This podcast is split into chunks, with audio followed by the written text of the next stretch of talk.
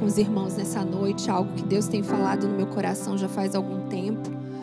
Uma passagem que se encontra no livro de Isaías, profeta Isaías, capítulo 6, os três primeiros versículos, amém? Isaías, capítulo 6, versículos 1, 2 e 3.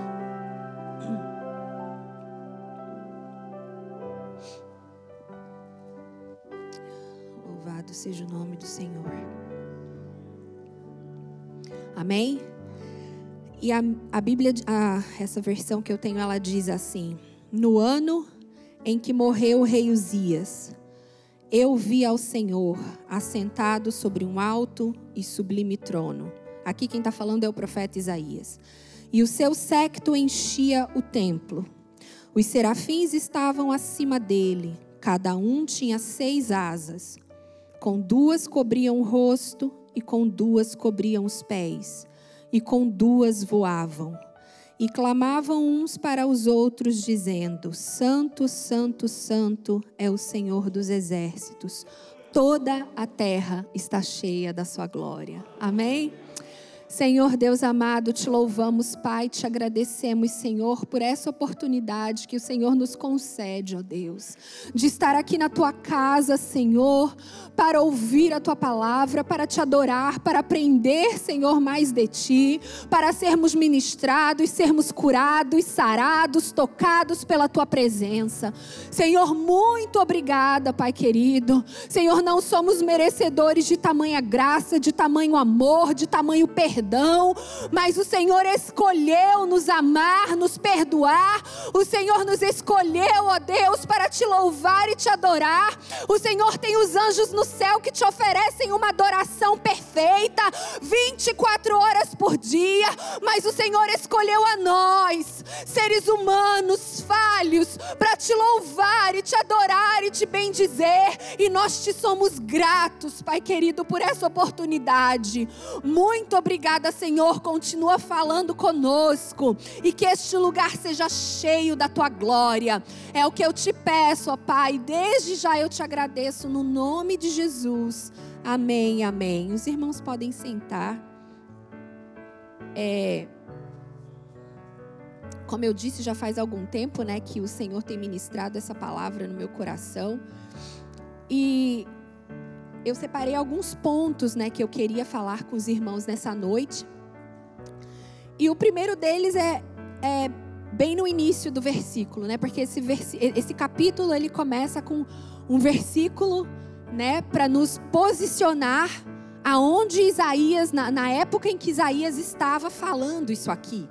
Né? Então ele já começa o versículo, o, versículo começa dizendo no ano em que morreu o rei Uzias, para a gente poder se situar no que, que estava acontecendo naquele contexto do profeta Isaías.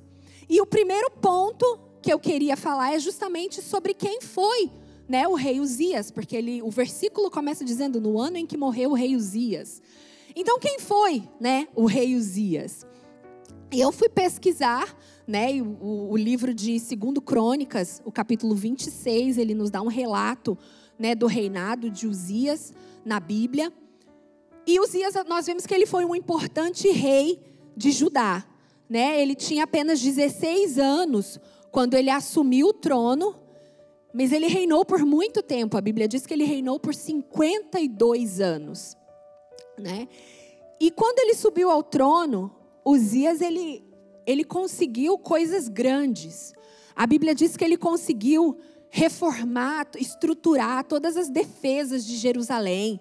Ele conseguiu estabelecer rotas comerciais. Ele conseguiu é, é, consolidar a posição do reino de Judá, o exército. Ele começou a fazer grandes coisas. A Bíblia diz que ele fez construiu fortalezas em lugares estratégicos. Ele, eles é, fizeram campanhas de sucesso contra os árabes, contra os filisteus. Foram várias conquistas que Uzias conseguiu enquanto rei de Judá. E, é, é, como eu disse, tudo isso está registrado lá no, no, capítulo 26 de 2 Crônicas, mas é, é, ele conseguiu assim dar uma reorganizada, colocar tudo em ordem, né? Em termos é, de exército, de, de comércio, de infraestrutura, e ficou tudo legal.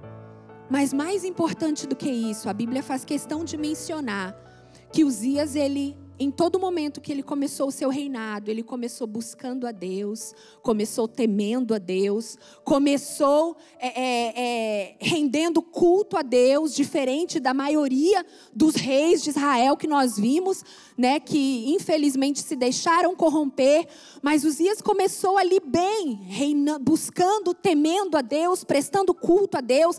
Não era perfeito, mas buscava fazer o que era reto diante do Senhor. E Deus o abençoou muitíssimo. Né? A Bíblia relata que ele foi muito, é um rei muito amado, muito respeitado, reconhecido como um dos grandes reis de Judá. Mas quase lá, no final, quando você lê esse capítulo 26 de 2 Crônicas, quase no final do capítulo, a Bíblia diz que o coração de Uzias se exaltou até se corromper. E nós vemos que na Bíblia nada está escrito por acaso, né? Quando a gente vai em Provérbios, no capítulo 4, no versículo 23, o, o, é, o rei Salomão ele nos adverte justamente quanto a isso. Ele diz: de todas as coisas que você deve guardar, guarda o teu coração, porque é dele que procede todas as saídas, todas as fontes da vida. Então, aquele rei, numa posição tão linda, tão estratégica, tão maravilhosa, em um determinado momento, o coração de Uzias se exaltou, a tal ponto em que ele entrou no templo e ele achou que ele podia passar por cima dos sacerdotes e podia queimar incenso diante do altar. Ele era rei, ele era um bom rei, temia Deus, mas aquilo não era uma função dele. E, mas em, em um momento em que ele se deixou ser tomado pelo orgulho, em um momento em que ele se deixou ser levado pelas suas vontades, ele tentou passar por cima dos sacerdotes e queimar incenso no altar no templo. Mas naquele momento, a Bíblia diz que Deus o feriu com lepra, né? Naquele momento, o rei Uzias ficou leproso e ele foi obrigado a viver o restante da sua vida isolado. Isolado de todos. Ele continuou reinando por mais um período de tempo, mas em isolamento, né? E até que um dia o rei Uzias morre. O rei Uzias morre e quando ele morre, há uma espécie de um um luto assim, né, nacional, porque você vê, uma nação agora passou 52 anos de paz, de prosperidade, de vitórias, né? Quando você tem uma pessoa ali, um líder que você olha para ele e você se sente seguro, aquilo te dá, né, te passa uma segurança. E aí 52 anos com aquele reinado de paz, de vitórias, de prosperidade, e de repente o rei Uzias morre. E naquele momento pairou sobre a nação de Judá o medo, a incerteza, o luto, né? A angústia, a dor, a dúvida, o que que nós vamos fazer agora? Eles ficaram com o coração temeroso, ficaram ansiosos, ficaram, né? E, e buscavam, buscavam consolo, buscavam é, é, resposta. E foi nesse cenário de medo, de incerteza, de temor, que Isaías vai ao templo. E quando ele chega ali no templo, os olhos dele, né, são abertos para que ele contemple o verdadeiro rei da nação de Israel. Amém? E nós temos vivido algo muito parecido. Nós vivemos, né, nesses últimos quase dois anos, porque eu comecei a ler isso aqui, eu comecei a pensar no que nós passamos ultimamente. Porque nós estamos num país rico, né, um país próspero, um país em que nós nos sentíamos relativamente seguros em relação à economia, a, né? E de repente, nós vimos uma pandemia virar o mundo, né, de cabeça para baixo. Eu vi coisas que eu nunca tinha visto antes: isolamento, é, um desemprego absurdo, prateleiras vazias em supermercado. O medo, a angústia pairava sobre as pessoas. Mortes em cima de mortes, em cima de mortes. Você ligava a televisão, você só ouvia falar de morte. Uma situação que fugiu ao nosso controle, ao controle das autoridades, ao controle dos governantes, que teoricamente eram supostos nos passar alguma segurança. Acabou a segurança uma situação de calamidade, que a gente vê que aumentou a ansiedade, aumentou a depressão, aumentou o medo de grande parte da população. Aquela segurança que a gente tinha palpável, a gente viu ela deixar de existir. E todos igualmente foram afetados, cristãos, não cristãos, ricos, pobres, igualmente, todos foram afetados. E o Covid foi algo mundial, né? Uma pandemia se chama de pandemia justamente porque afeta várias nações do mundo.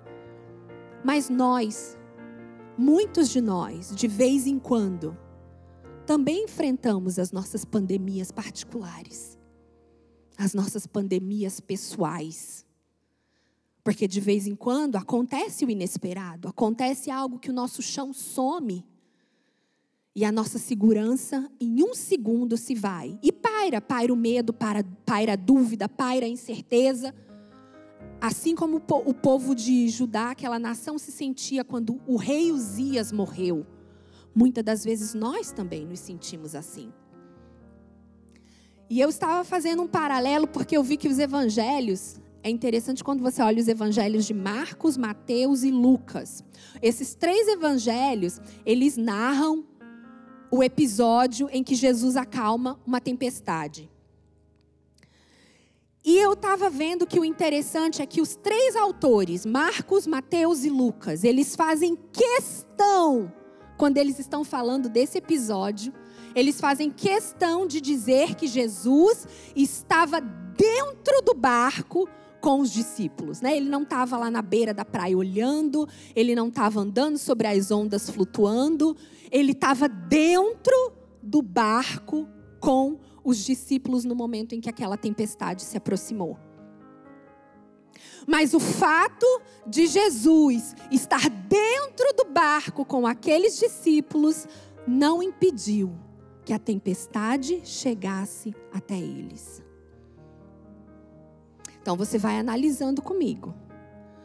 O fato de Jesus estar dentro do barco com aqueles discípulos não impediu a tempestade de chegar até eles. Pelo contrário, Mateus, quando ele está narrando esse episódio, ele diz que o barco era varrido pelas ondas.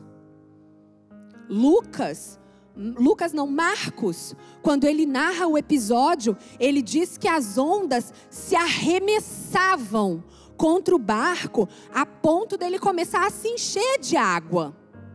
E aí eu fico olhando, porque normalmente mulher é meio exagerada, né? Quem é levanta a mão.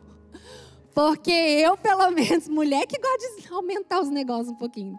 Lá em casa que eu saio gritando do banheiro, tem uma aranha gigante no banheiro, a aranha minúscula. Aí o marido vai lá matar a aranha. Porque a gente tende a ser esse negócio, meu Deus, eu tô morrendo. Não tem nada de morrendo, mas a gente é meio do drama, né? Mas eu fico olhando eu falo, gente, para aqueles homens, porque isso aqui não era mulher narrando, se fosse a gente dava um desconto, mas era homem, né? Marcos e, e, e, e Mateus, eles diziam, o barco estava sendo varrido, as ondas se arremessavam. Então, eu, eu lendo isso aqui, para mim, isso aqui não é aquelas tempestades do Weather Channel, né? Que eles falam pra gente, não sai de casa, vai morrer todo mundo, ficar preso na neve, a porta não vai abrir. Aí você acorda de manhã e fala, não vou trabalhar. Tem três poeiras de neve em cima do carro. Isso me dá uma raiva que vocês não sabem. Mas não era aquela tempestade. Isso aqui era tempestade, tempestade com vontade. Porque para varrer barco, para a onda começar a entrar dentro do barco, isso aqui era tempestade. E aqueles discípulos, a Bíblia diz que eles tiveram medo, porque nós temos medo. Quando as tempestades chegam, a gente treme, a gente teme, dá medo sim. E eles foram lá até Jesus, mestre, acorda. Jesus estava dormindo no barco. Eles acordaram mestre, e a Bíblia diz que Jesus levantou, falou ao vento, falou ao mar, acalmou aquela tempestade. E os discípulos ficaram admirados de falar: Meu Deus, até o vento e o mar obedecem a Ele. Quem é esse homem? E lendo essa passagem, duas coisas eu aprendi, queridos, nessa passagem da tempestade. A primeira, como eu disse, o fato de Jesus estar no nosso barco não vai impedir que tempestades cheguem até nós. Elas vão chegar. E a segunda coisa que eu aprendi, Jesus muitas vezes, ele não remove os problemas, ele não remove as tempestades, porque é no meio do problema e é no meio da tempestade que ele vai revelar o poder e a presença dele nas nossas vidas. Amém? Foi no meio daquela tempestade que os discípulos viram o poder de Jesus, que aquele homem podia falar ao vento, falar ao mar, e eles imediatamente se aquietaram. Então, muitas das vezes, a tempestade ela vai chegar sim, para que nós nos aproximemos de Deus e possamos ver o poder e a presença dele nas nossas vidas. Amém? Muitas vezes, querido, é só no meio da tempestade que eu me aproximo de Deus a tal ponto de eu poder sentir Ele bem pertinho de mim e de eu ver o grande poder que Ele tem para mudar situações. Muitas das vezes é no meio do problema, é no meio da tempestade que os meus olhos são abertos para que eu venha enxergar a soberania do nosso Deus, que é todo poderoso. Assim como o profeta Isaías entrou ali naquele templo e os olhos dele puderam ser abertos para que ele visse a soberania de Deus. E esse é o segundo ponto que eu quero falar nessa noite o que, que é a soberania de Deus. E eu estava procurando e eu achei uma resposta que eu gostei muito, porque eu acho que você não define a soberania de Deus com uma frase. E eu achei uma resposta num, num site cristão de respostas bíblicas. E eles falaram assim, e eu gostaria que você prestasse muita atenção nisso: o que é a soberania de Deus? A soberania de Deus é o seu poder e domínio sobre toda a criação. Tudo que existe está debaixo do poder de Deus. Nada acontece sem a permissão de Deus. E nada pode impedir Deus de cumprir os seus planos e propósitos. Deus é o soberano, o rei, a autoridade suprema sobre tudo o que existe e acontece. Ele criou tudo de acordo com a sua vontade e fez planos que não podem ser destruídos. Como soberano, ele estabelece as leis do nosso mundo e garante a aplicação da justiça. Ele tem poder para perdoar e interferir no mundo, como e quando quiser. Esse é o significado da soberania de Deus. Você pode glorificar esse Deus que é soberano, que nada acontece sem a permissão dele, que ele tem todo o poder, que tudo foi feito pela palavra dele, tudo foi feito pela vontade dele e nada pode impedir os planos e os propósitos de Deus. Eu não sei você, mas nessa noite eu preciso declarar que o meu Deus é soberano. É soberano sobre tempestades, é soberano sobre problemas, é soberano sobre todas as situações, as visíveis e as invisíveis. O meu Deus é soberano sobre todas as coisas. E eu preciso declarar isso em todos os momentos. Todos os momentos da minha vida, eu preciso saber: nada acontece sem a permissão de Deus, e nada pode impedir Deus de cumprir aquilo que Ele tem para fazer através de nossas vidas. Louvado seja o nome do Senhor. Nosso amigo Jó viu isso. Muito de perto. Jó passou a própria pandemia dele. Aquilo ali foi pandemia. E a Bíblia diz que em meio ao sofrimento, todo aquele sofrimento de Jó, em momento nenhum, ele atribuiu culpa a Deus. Ele não culpou a Deus, ele não se rebelou contra Deus, ele não amaldiçoou Deus, ele não reclamou contra Deus. Mas Jó teve dúvidas, Jó teve medo, Jó amaldiçoou o dia que ele nasceu, Jó tinha questionamentos, a cabeça dele, você lê o livro de Jó, ele faz perguntas, ele faz perguntas, aí vem os amigos dele, faz. Hum, e você para assim e você vê que ele chegou numa situação beirando uma depressão. Porque o que ele passou, queridos, acho que ninguém dá conta de passar.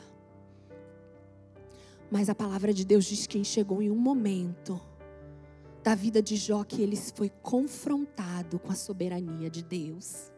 A Bíblia diz que no capítulo 38 de Jó, depois dele ter passado capítulos e capítulos questionando, se perguntando o que, que ele tinha feito de errado, e amaldiçoando o dia que ele nasceu, num redemoinho, Deus se apresentou a Jó.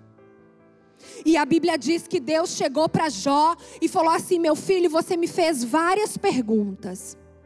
Agora você cinge os teus lombos como homem, porque eu vou te fazer algumas perguntas e você me vê se você pode me responder. Eu amo essa passagem. Porque Deus chega para Jó e fala assim: meu filho, agora fala para mim, aonde é que você estava quando eu lancei os fundamentos da terra?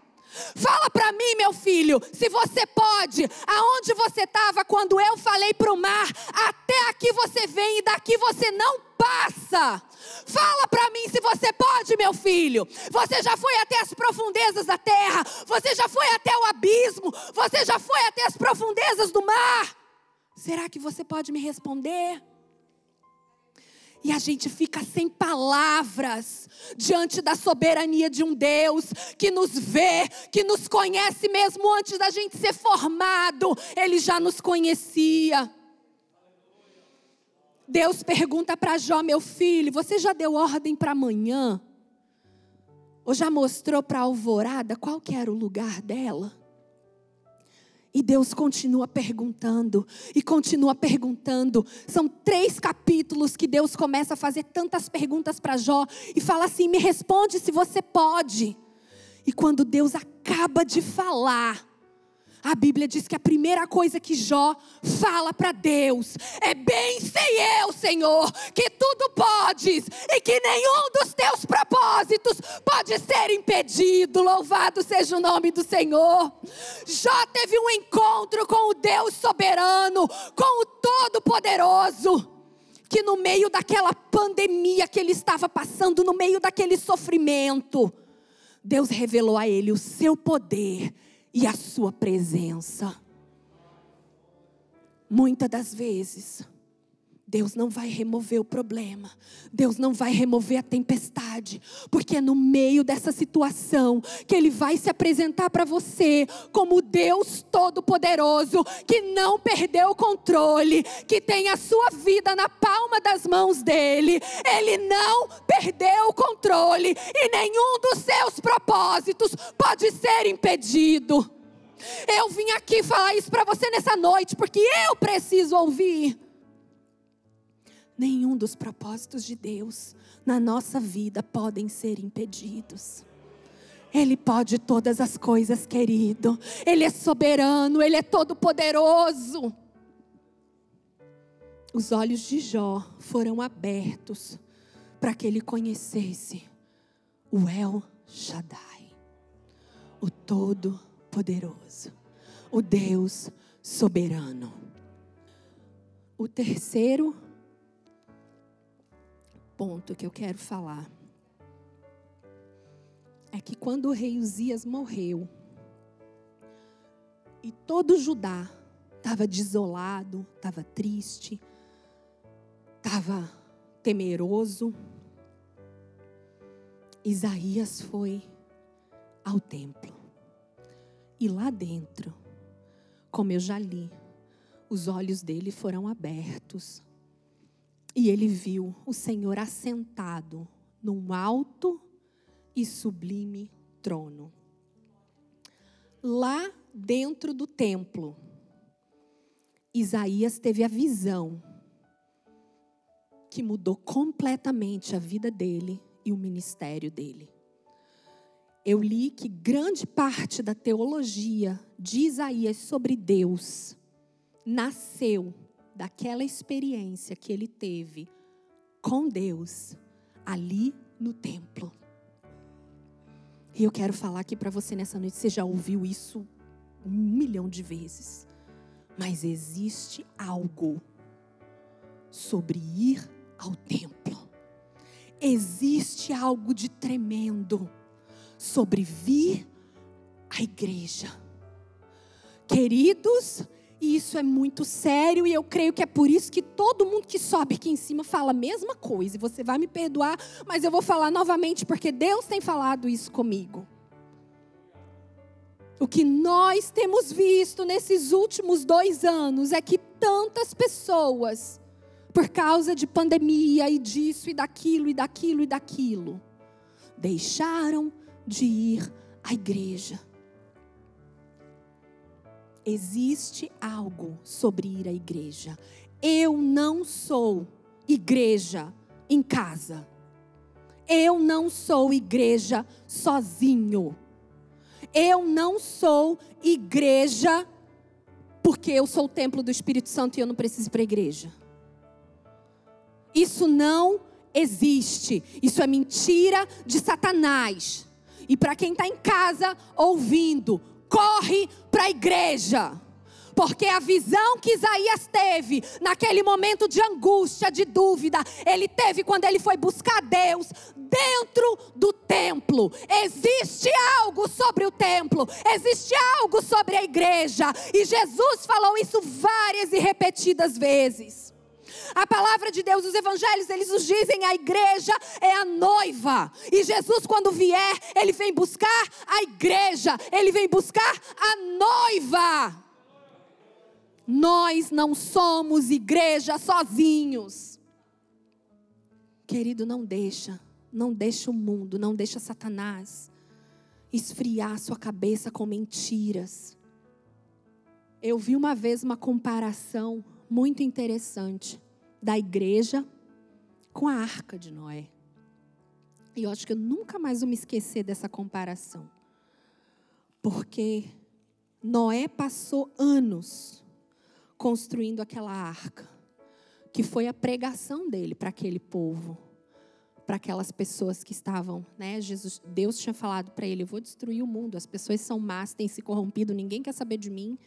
Então, mas por anos, por anos, Noé construiu, passou martelando aquela arca, batendo naquela arca, e aquela arca foi uma pregação.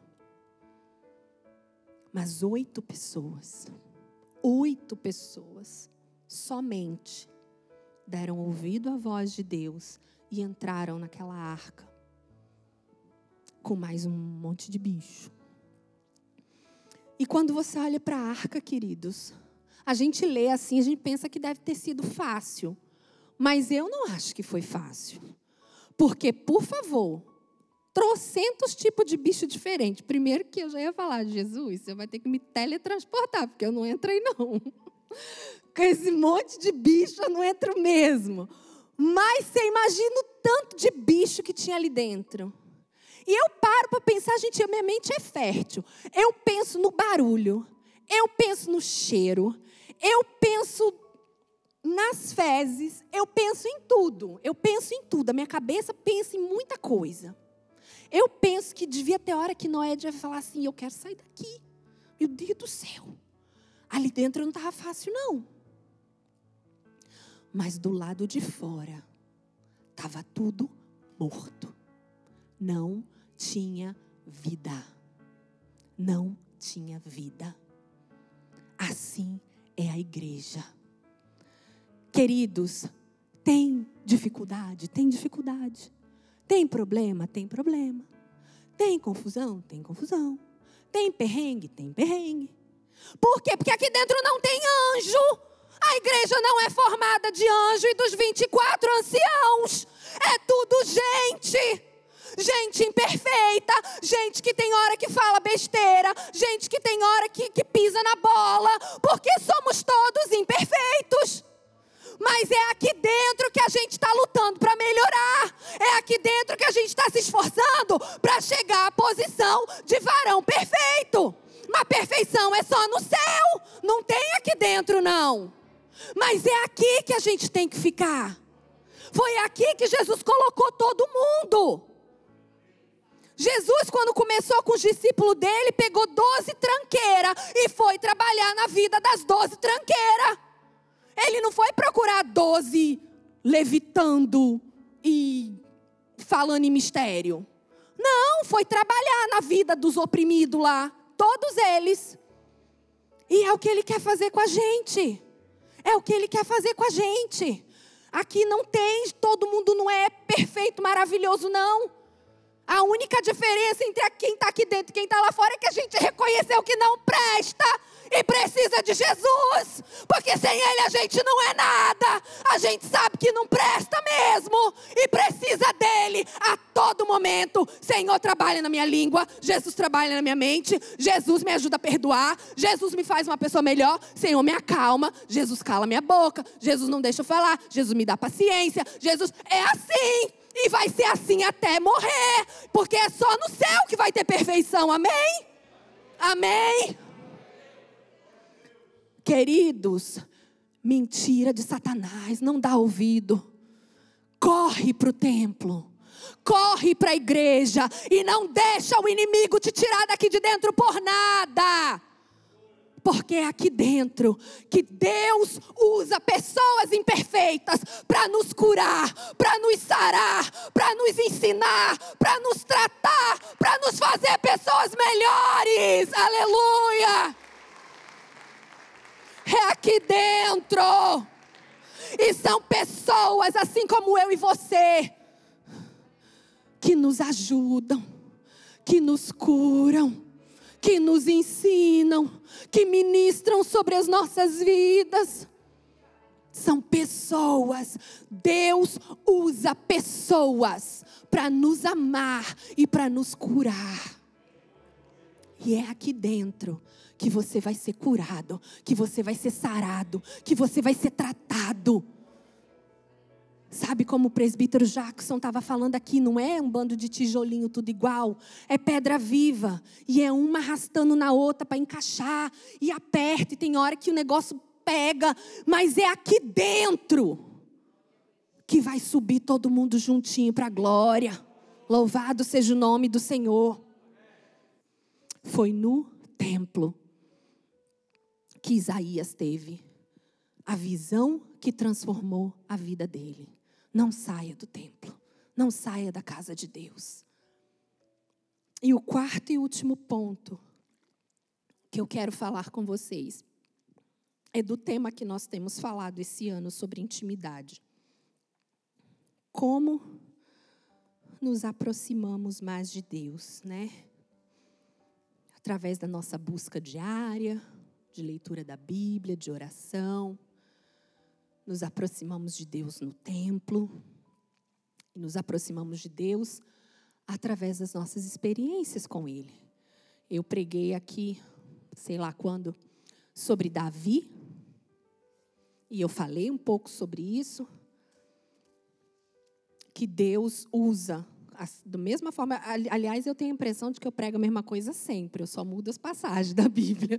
Mas eu falei, Senhor, se é isso que o Senhor quer falar, amém. Porque eu já, eu sei que eu já falei, mas tudo bem.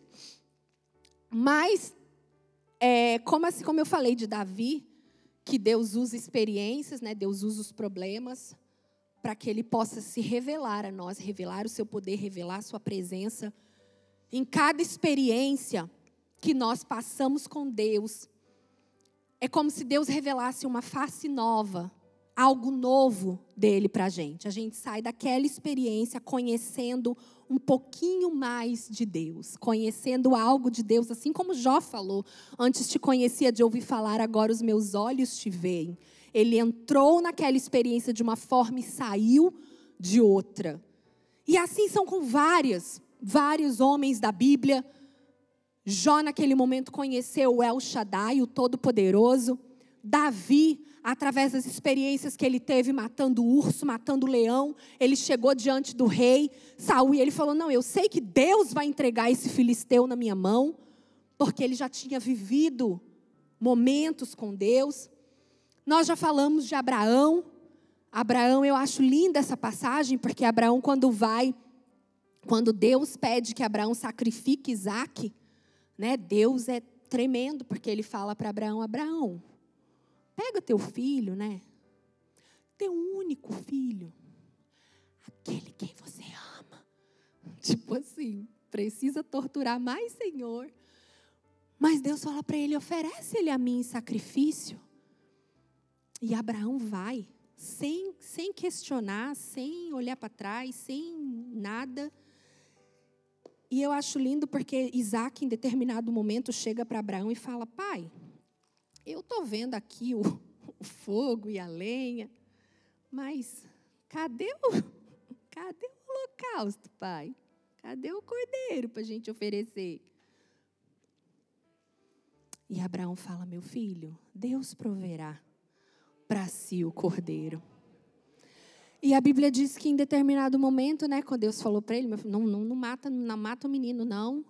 E Abraão olhou para trás e viu, né, um cordeiro ali, prontinho para ser oferecido.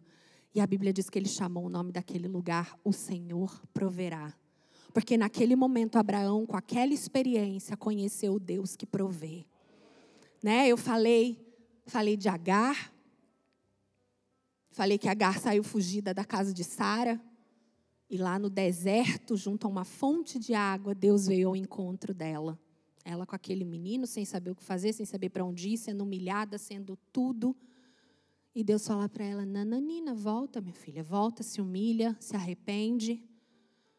Esse menino aí que você está, você vai gerar, você, ele vai ser, dele vai sair uma grande nação, uma nação que não vai poder ser contada eu vou multiplicar tremendamente a, a descendência de Ismael. E naquele momento, Agar, com aquele sofrimento, ela fala: O Senhor é o Deus que me vê. Através daquela experiência, ela pôde conhecer o Jeová Elroy, o Deus que me vê. Então, são as nossas experiências, valorize as suas experiências com Deus, porque senão elas vão ter sido para nada. Mas se em cada uma delas você puder aprender algo e conhecer um pouquinho mais do teu Pai, aquilo vai ter servido para alguma coisa. Eu queria que vocês colocassem de pé, por favor. Nós temos milhares de outros exemplos na Bíblia, incluindo o de Isaías, que foi o que nós começamos falando, né? O profeta Isaías. Ele começa dizendo: No ano em que morreu o rei Uzias, eu vi o Senhor assentado num alto e sublime trono, e o seu séquito enchia o templo. A morte de Uzias levou Isaías até o templo. E lá dentro, ele pôde ver o Senhor assentado sobre um alto e sublime trono. Lá dentro, Isaías pode ver que o trono de Uzias ficou vazio, mas o trono de Deus permanecia ocupado. Isaías pode ver que o reinado de Uzias havia chegado ao fim, mas o reinado do nosso Pai é eterno. Amém? Ele pode ver que a voz de Uzias silenciou, mas a voz do nosso Deus continua ecoando, Ele continua falando, Ele continua falando fortemente aos nossos corações. Queridos, a resposta de Deus para tempos difíceis sempre será a mesma. O trono dele permanece ocupado. Louvado seja o nome do Senhor. Ele é soberano e ele não perdeu o controle. Isaías continua dizendo: Na minha visão eu vi, os serafins estavam acima dele, cada um tinha seis asas, com duas cobriam o rosto, com duas cobriam os pés e com duas voavam e clamavam uns aos outros: Santo, Santo, Santo é o Senhor dos exércitos toda a terra está cheia da sua glória. Queridos, Deus está vivo, Deus está assentado no trono, ele permanece assentado no trono e ele é digno de adoração sem fim. E é por isso que eu e você temos que passar todos os momentos da nossa vida dizendo: Santo, Santo, Santo, Santo é o Senhor dos exércitos. O trono do nosso Deus permanece ocupado e por isso você pode glorificar e você pode dizer que ele é santo, que Ele é santo, que Ele é santo, que Ele é santo, e a glória dele enche esse templo. Ele é santo, Ele é santo, Ele é santo. Louvado seja o nome do Senhor. Louvado seja Deus. A voz daquele rei calou, mas Deus permanece falando com o seu povo. E Deus quer mostrar para você que no meio da sua tempestade, Ele permanece sentado sobre o trono e Ele não perdeu o controle. Nada pega o seu Deus de surpresa. Eu quero falar isso para você nessa noite. Nada surpreende ao Senhor. Ele pode todas as coisas. Ele sabe todas as coisas. Ele é Deus sobre todas as coisas. Ele é o seu Pai tudo está na palma das mãos dele. Louvado seja o nome do Senhor. E eu gostaria de fazer uma oração nessa noite. Pai querido, Pai celeste, Deus querido, declaramos nessa noite, Senhor, que tu és soberano. Tu és Deus sobre todas as coisas. Pai querido, e é no momento da tempestade, é no momento, Senhor, é muitas das vezes da dificuldade, em que o Senhor se revela tão próximo de nós, tão perto de nós. Pai querido, muitas das vezes é nessa hora que nós nos aproximamos de Ti e o Senhor se aproveita para mostrar que o Senhor continua sendo El Shaddai, o Todo-Poderoso poderoso. O Senhor continua sendo Jeová Jireh, o Deus que provê. O Senhor continua sendo Jeová Rafá, o Deus que cura. O Senhor continua sendo, Pai querido, o soberano, o que está assentado no trono. E por isso, Senhor, nessa noite nós te engrandecemos e te louvamos e continuamos dizendo, queremos declarar até o fim dos nossos dias que o Senhor é santo, é santo, é santo, é digno de receber toda a honra, toda glória, todo louvor. O teu trono, Pai, está ocupado. Independente do que aconteça nas nossas vidas, o teu trono está ocupado.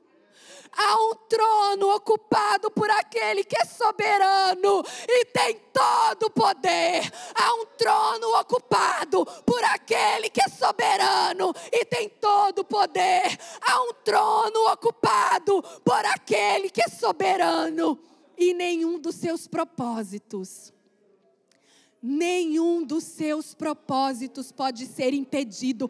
Querido, declare isso nessa noite. Nenhum dos seus propósitos pode ser impedido. Nenhum dos seus propósitos pode ser impedido. Bem sei eu, Senhor, que tudo podes e nenhum dos teus propósitos pode ser impedido. Que Deus abençoe, querido, as suas vidas e que continue o Espírito Santo falando melhor aos vossos corações. Amém?